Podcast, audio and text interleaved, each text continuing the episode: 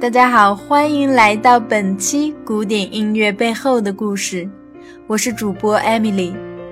本期要向您介绍的是小夜曲背后一段动人心扉的故事。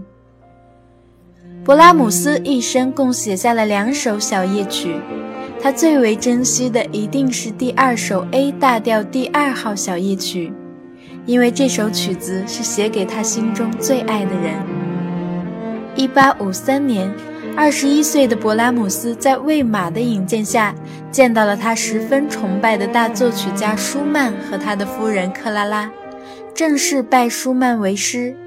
谁也没有想到，甚至连勃拉姆斯自己都被吓了一跳，他居然对师母克拉拉一见钟情。虽然当时的克拉拉已经是两个孩子的母亲，而且比勃拉姆斯大十四岁。但在勃拉姆斯眼中，克拉拉却是个充满魅力的女性。她浑身散发的光芒，深深地令勃拉姆斯沉醉。毕竟自己爱上的是师母，是他敬重如父亲的老师的妻子。基于道德束缚，理智还是压制住了情感，他只能将这份爱恋深埋于心。他觉得像现在这样，只要远远地看着她幸福的生活，就心满意足了。然而，克拉拉的生活并不如自己期望的那样幸福。她的丈夫患上了精神分裂症和狂躁忧郁症。在勃拉姆斯造访的五个月后，舒曼就试图投入莱茵河自杀，所幸被人救起。在此后几年内，勃拉姆斯一直同克拉拉一起照顾生病的舒曼以及他们的孩子，直到1856年，舒曼在精神病医院里死去。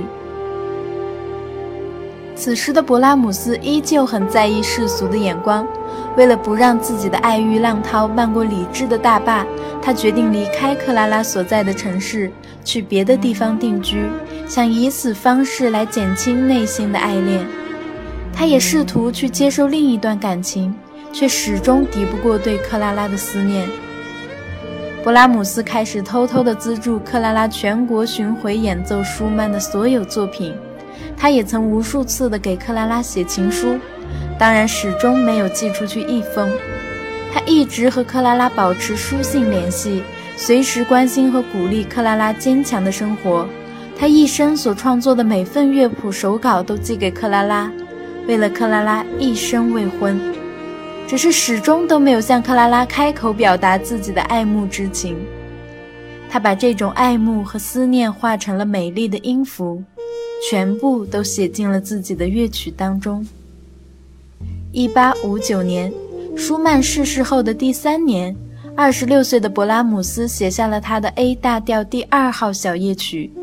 之后，在九月十三日，把这首小夜曲的第二、三乐章寄给了克拉拉。这一天正是克拉拉四十岁的生日。收到这份生日礼物后，克拉拉给勃拉姆斯回信写道。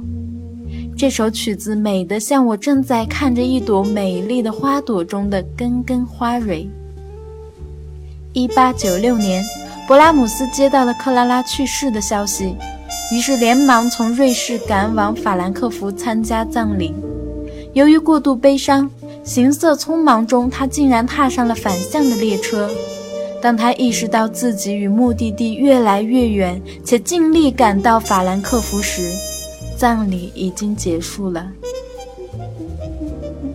或许是天意使然，他竟然连他最后一面都没有见到。